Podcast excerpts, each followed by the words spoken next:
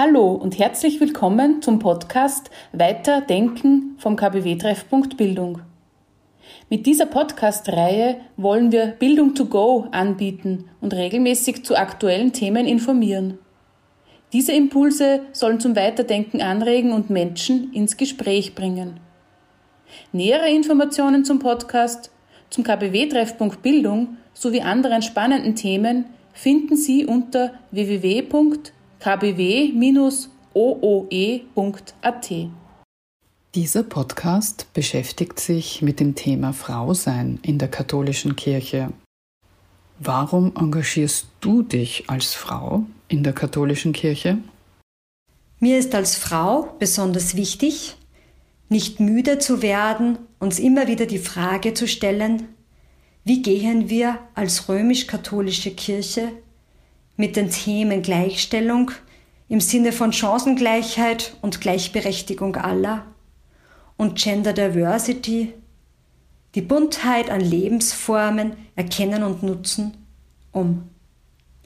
Wir werden auch in Zukunft immer wieder gefordert sein, eine Haltung einzunehmen und Stellung zu beziehen.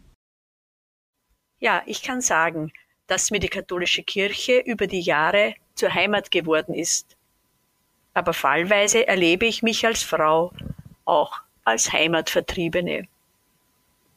Im Glauben an einen liebenden Gott verwurzelt, schöpfe ich immer wieder Kraft, um mit so manchen Enttäuschungen zurechtzukommen. Vor allem als Pastoralassistentin kann ich meinem Herzen folgen und wie die Apostelin Maria Magdalena als Frau davon erzählen, wovon mein Herz voll ist. Ich versuche jedenfalls, mein Leben an der Botschaft Jesu auszurichten und gemeinsam mit vielen Frauen dieser Spur Jesu zu folgen. Als Seelsorgende und Zuversichtsentschiedene setze ich mich in der katholischen Frauenbewegung für ein gutes, ein lebenswertes Leben in Kirche und Gesellschaft ein. Und das vorrangig für Frauen.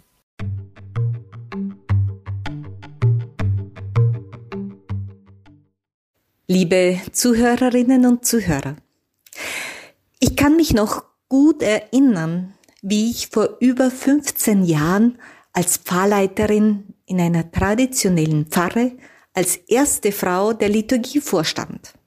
Obwohl mir viel Wohlwollen entgegengebracht wurde, meinte einmal eine Gottesdienstbesucherin, Wurst, deine Predigten sind echt super, aber, hm, aber deine Stimme, ich merke, mir ist es immer noch fremd, dass diese nicht männlich klingt.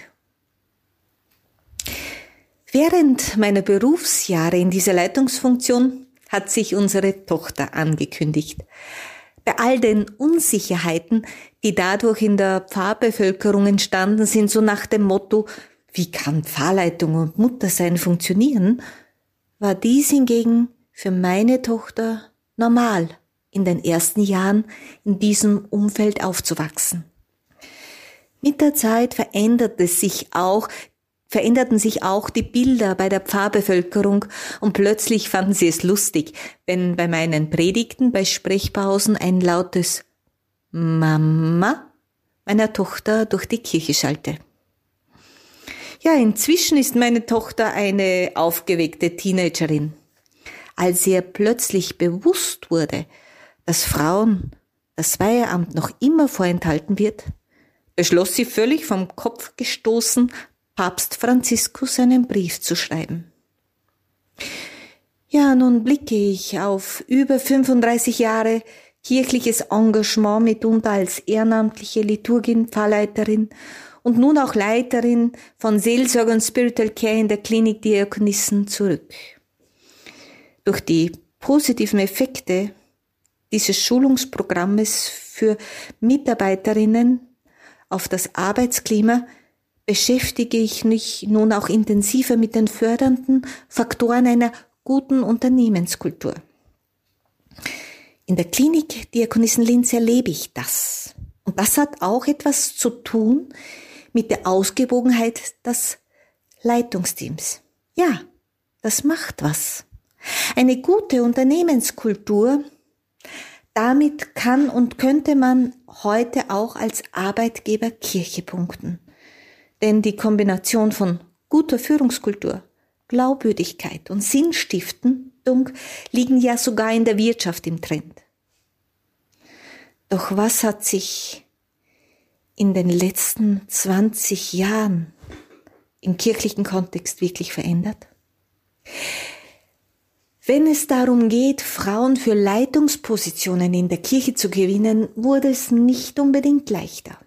Viele Errungenschaften wie das Gleichstellungsprogramm, die die Vereinbarkeit von Führungsaufgaben mit anderen Verpflichtungen, egal ob für Männer oder Frauen, diese sind nicht mehr überall präsent.